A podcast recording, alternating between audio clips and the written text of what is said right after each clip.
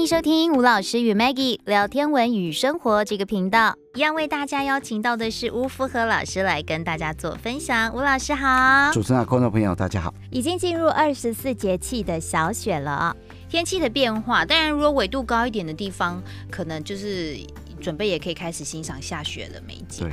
哦，但是今年大概也就是没办法出国上学了，所以我在猜哈，像呃合欢山，像合欢山、太平山、太平山，还有塔塔加玉山那边，一定还都是人。哎，不过这个倒真的还提醒了我，我还没有在台湾看过雪。真的吗？上次霸王级寒流那次，我刚好出远门，我去台东，台东就是那没有下雪的地方，那不可能下雪，我还跑到阳明山去。对呀，我去阳明山看雪。哎，我家住的地方。因为我住在阳明山底下嘛，哎，飘伞呢，真的哦，我还出去拍照，你知道吗？那那次真的很夸张啊，对啊，而且上阳明山以后塞车啊，哎，连我姐在我们家楼顶顶楼都可以那个拍到阳明山有雪盖在上面，对，真的啊，而且而且 我还跑上去看，你知道吗？对啊，因为塞车，后来车子就停旁边，又走路了。好啦，所以几乎很多人都有看到。如果在住，尤其是住北部嘛，那还有说就是在高山，大概大部分只要是山区，几乎一定高度都有下。但是就哎，偏我刚好就是居然错过没有看到，所以我还没有在台湾看过下雪。不过不过，你去武林也有机会，武林也有机会。对，尤其是武林的半路啊，一个南湖大山的入口。哦，哎，南湖大山入口，因为我一个朋友，因为他是学霸的，对啊，然后他几乎每一年。他那拍完雪景就寄过来，哦他在南湖大山登山旁边拍。是，所以如果说那个季节啊，嗯，你要去你要去武林的话，就路上要小心，对，因为结成冰块哈。不过现在大概都这样吧。现在你如果雪季的时候，你想上山去看雪的话，会有管制哦。管制，他要先看你装备够不够。对对对，你如果装备不够的话，那哎那真的是很危险的。因为有一年因为。大家都年轻过嘛，我年轻的时候也是追雪啊，但是我不敢在雪地里面脱衣服，当真的。我那时候有一年就特别，我已经去看好几次了。啊，有一年我就特别住在合欢山庄，等它下雪，因为当然我会看天气嘛啊，先看完天气会下雪，啊，结果半夜下雪，啊，结果睡着，一一醒来以后，哇，整个车都雪，你知道吗？要等本来等太阳啊，可能会化掉，都等了半天也没有，我就把它清掉，清掉以后，然后就爬上五岭，因为合欢山就五岭的下面嘛。结果上爬不上去，后面就来了一个四轮传动的，然后就说：“哎，要不要拖啊？”就这样，那多少钱？就这样子。然后我说：“我自己试试看嘛，再怎么样都是爬不上去，就请他拖，一点路而已。”哎，我说多少钱？一千五，就这样。爬不上去是轮子会一直空转，对，还是空转啊？它一直打转啊，到最后你可能把它烧了，就这样，而且会滑。对，这样而且到了五岭，五岭以后要往下的时候，五岭以后要往下的时候，也是很滑。所以就慢慢开，慢慢开，啊，因为那时候就有等一会儿，等太阳慢慢出来，又有一点化掉，嗯，化掉有一种开起来比较安全。对，不过台湾就算这个节气出现小雪，下一个大雪其实也还不太会下雪啦，对，可能还要再晚一点，要那个对水汽，然后冷度蓄积够了才有机会，通常是还要再等等啦。哦，不过我们要来聊一聊，今天呢，哎，一样要带给大家一些新知话题，对不对？嗯，哎，虽然是现在是冬天了哈，但是天空中。哎，它的那它所展现的哈，对，还是属于秋天的星空。对，太阳一下山，尤其现在太阳下山时间又早。对，没错啊，所以哎，就是你有时候你会想说，哎，怎么会现在明明冬天了，应该看冬季星座，嗯啊，那为什么还还秋天？因为这个说法就是有一点点小距离啊。对对。啊，所以现在太阳下山以后，秋天的星空其实刚好在头顶上，嗯，在头顶上。嗯。那你要认秋季的星空哦，我们的建议是说。你要往北方扔，北方对，但是你会想说，我哪知道什么叫北方？那就带个指北针、指南针吧。对啊，手机拿起来定位开一下，定位嘛。啊，如果说我都这个都不用，也没关系。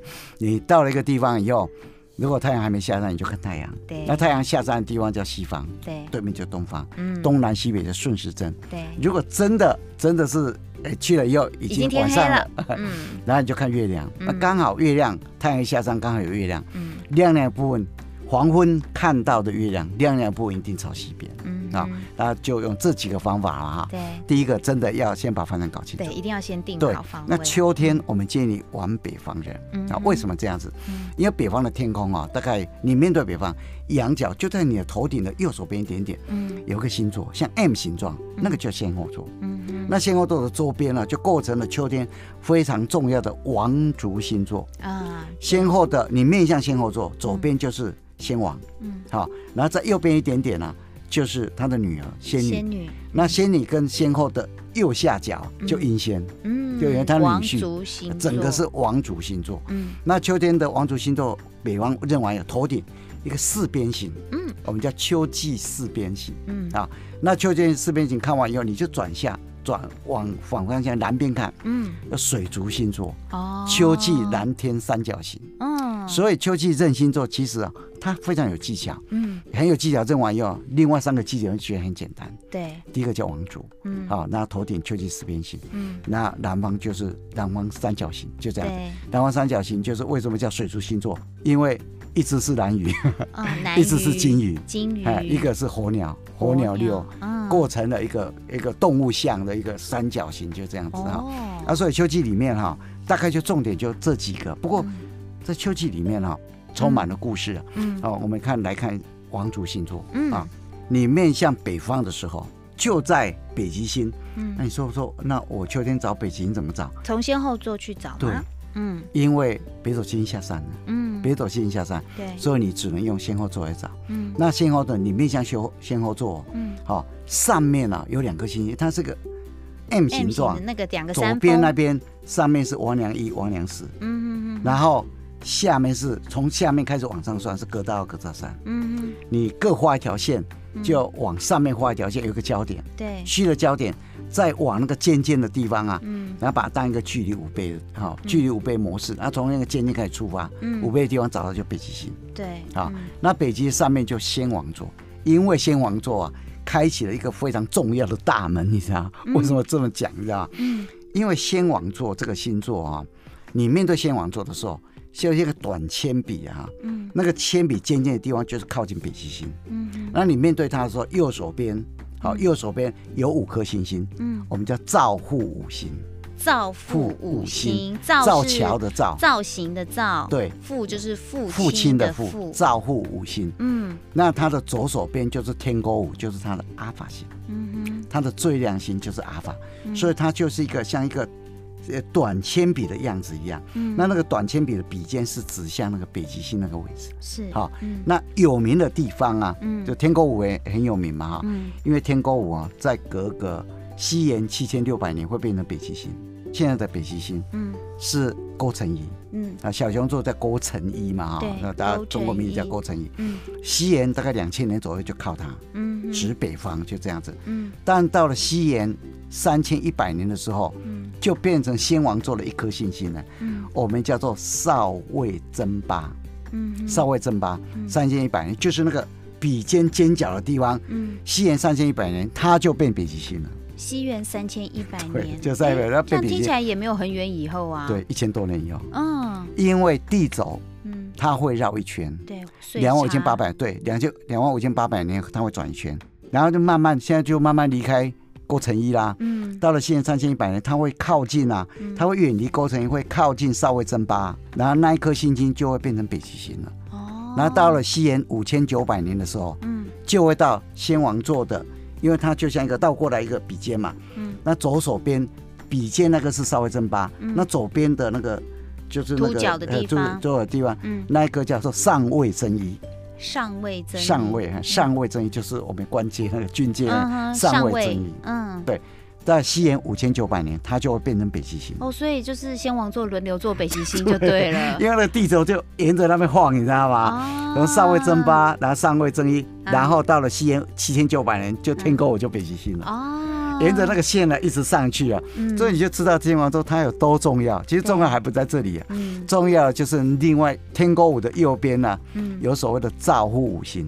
造父五星。其实现在造父有十颗。嗯。明朝末年的时候，西方信度传进来的时候，嗯，结果就造父五星旁边又发现了五颗小星啊。那因为它不是很明显啊。对，要望远镜看喽。对，然后中国人又。发现它也没有什么特别啊，嗯，干脆就把它叫造父真一、真二、真三、真四、真五，就这样子，啊、所以就增加了一个，增加了两个，增加了三个，这样子，就增加了五颗，就是造父一、造父二、造父三、造父四、造父五、造父真一、造父真二，造父真三，所以现在造父有十颗，OK，本来只有造五星，那为什么叫它就造父？嗯，中国人为什么叫造父？因为它是一个在西周这个马车夫，嗯，在西周的时候，西周的时候是一个，当然周穆王的一个车夫。对，那周穆王大家就其实道教里面也很多人在拜周穆王，传说他活了一百零五岁，嗯，传说了就长在呃就长生的一个一个象征嘛。嗯，不过讲真的啊。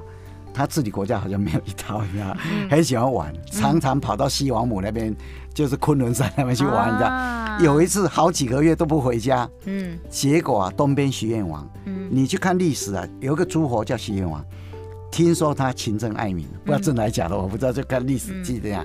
结果他叛变，哎，周穆王收到消息要要回来平乱了，嗯，好，那快马加鞭了，就请赵护，嗯，驾着马车，后来平定徐愿王，嗯。那后来就升上天宫，变成赵护五星，就这样。那这个赵护五星啊，呃，西元一七八六年的时候，英国有一个又聋又哑的一个天文学家，他不是出生就又聋又哑，他叫古德利克。嗯，他是因为生出来以后那生病，然后变成又聋又哑的科学家。嗯，那其实他是讲真的，他活没有很久。嗯哼，一七六四年诞生，活到一七八六年。活了二十二岁而已耶。对，那一七八四年的时候，他就看到他是仙王座的德尔塔星，就是整个仙王座的第五亮星，中文名字叫做赵护一。赵护一。结果发现它的亮度会改变，亮度有有变化，你知道？嗯。后来也没有去注意它，一直等了很久，等到一个讲真的，有时候你去看历史啊，有时候看不管是哪一种历史，天文学史。就有时候就很凑巧，你知道吗？嗯，然后就时间好像应该到了，就这样子。对，就有一个东西放在那里，但是没有人去注意它，没有人理它。啊，时间到了，时间到了，自然就有人去解开它。对，就嗯，在美国这个马赛诸塞州啊，啊，当时诞生一个一个人叫李维特，嗯，她是个女的，跟古德蒂克一样，嗯，到最后的时候她耳朵也听不到。哦，一八九三年的时候开始，一八九二年，他后来大学毕业，取得学士学位以后，他就得到一个。一个怪病，你知道吗？嗯，他耳朵啊就越来越听不到，嗯、就这样子。那他是一八六八年诞生，活到一九二一年。他的名字叫李维特啊，他马赛诸塞州诞生。诞生的时候，他先到俄亥俄州欧柏林的地方去读大学，后来就转到他的故乡去。嗯，那故乡去以后啊，就在拉德克利夫学院里面读书。在一八九二年，他就毕业，取得学士学位。结果就得到那个怪病啊！一八九三年的时候，他就进哈佛天文台去工作。那时候的台长叫皮克林，嗯，居然不给他薪水啊！没有给他薪水，重男轻女的关系吗？没有，那时候女孩子地位非常低，嗯，连女孩子都不能操作望远镜，嗯哼。后来隔一阵子才给他一个小时零点三块美金，哇，零点三块美金哦，血汗工哎，真的血汗工，对啊。然后后来。派他去做大小麦哲伦、大麦哲伦星系跟小麦哲伦星系去观测它的变形，嗯嗯，结果他就发现一千多颗的变形，嗯，一九零八年这些上千颗的变星就登录在哈佛的天文的年鉴里面了，嗯，就把它登录在那个上面。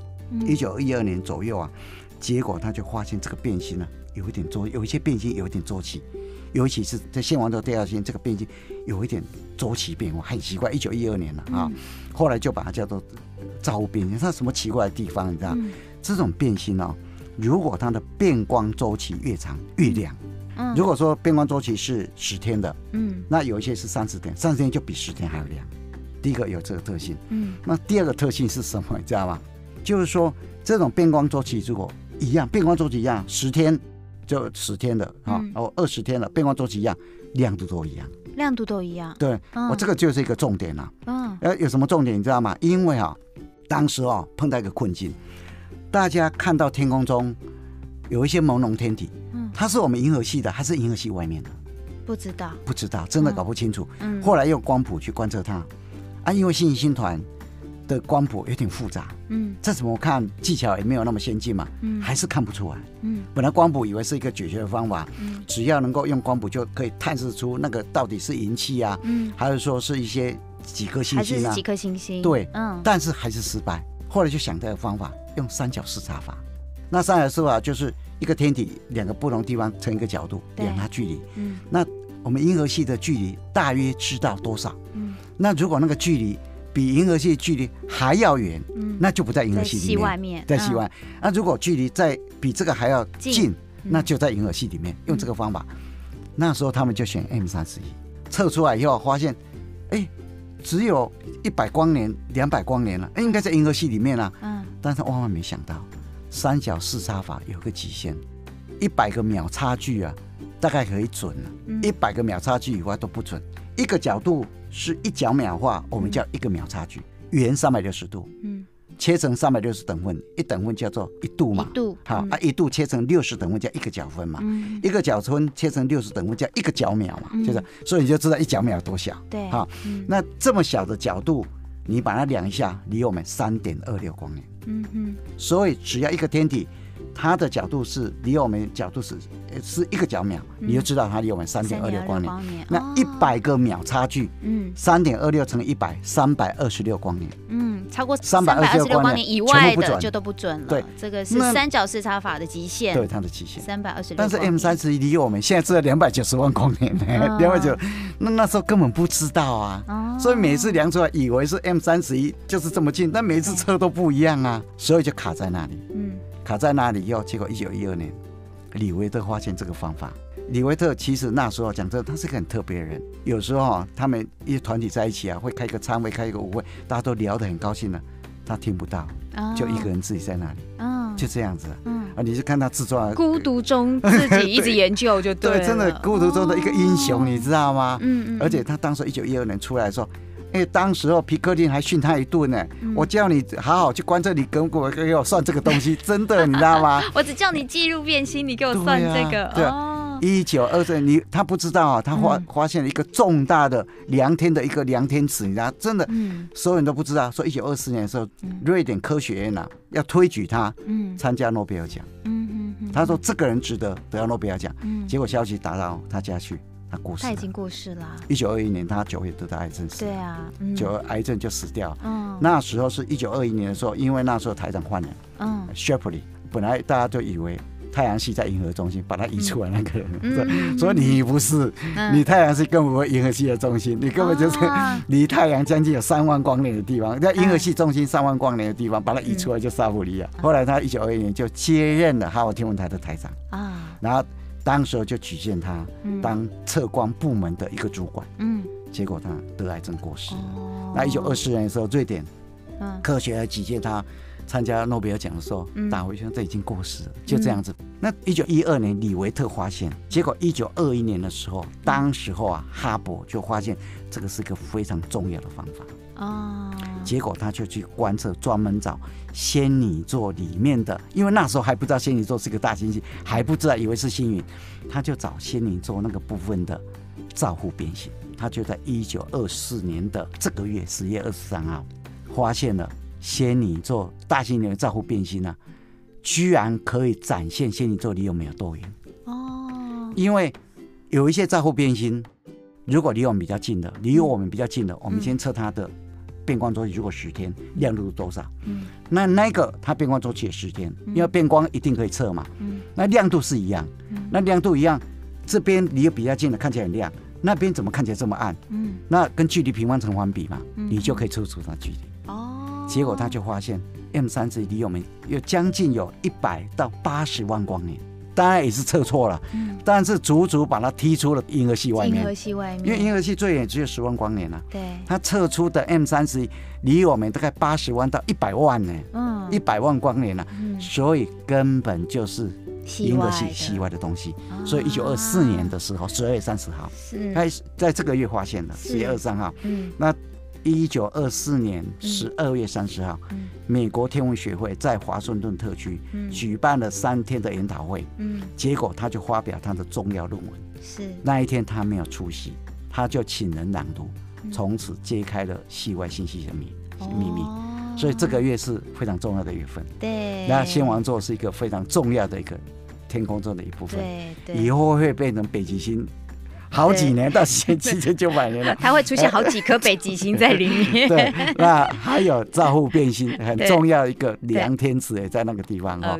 秋天的星空哦，应该是要好好看一下吧。真的 好好，其实现在呢，入夜之后，太阳很早就下山了啦。那一下山大概六点天就很黑了。对，你走出户外，先看秋季星空，然后看一下我们今天讲的这个仙王座。对，瞄瞄它啊，感觉一下哦。好，我们谢谢吴老师的分享，谢谢。谢谢，拜拜，拜拜。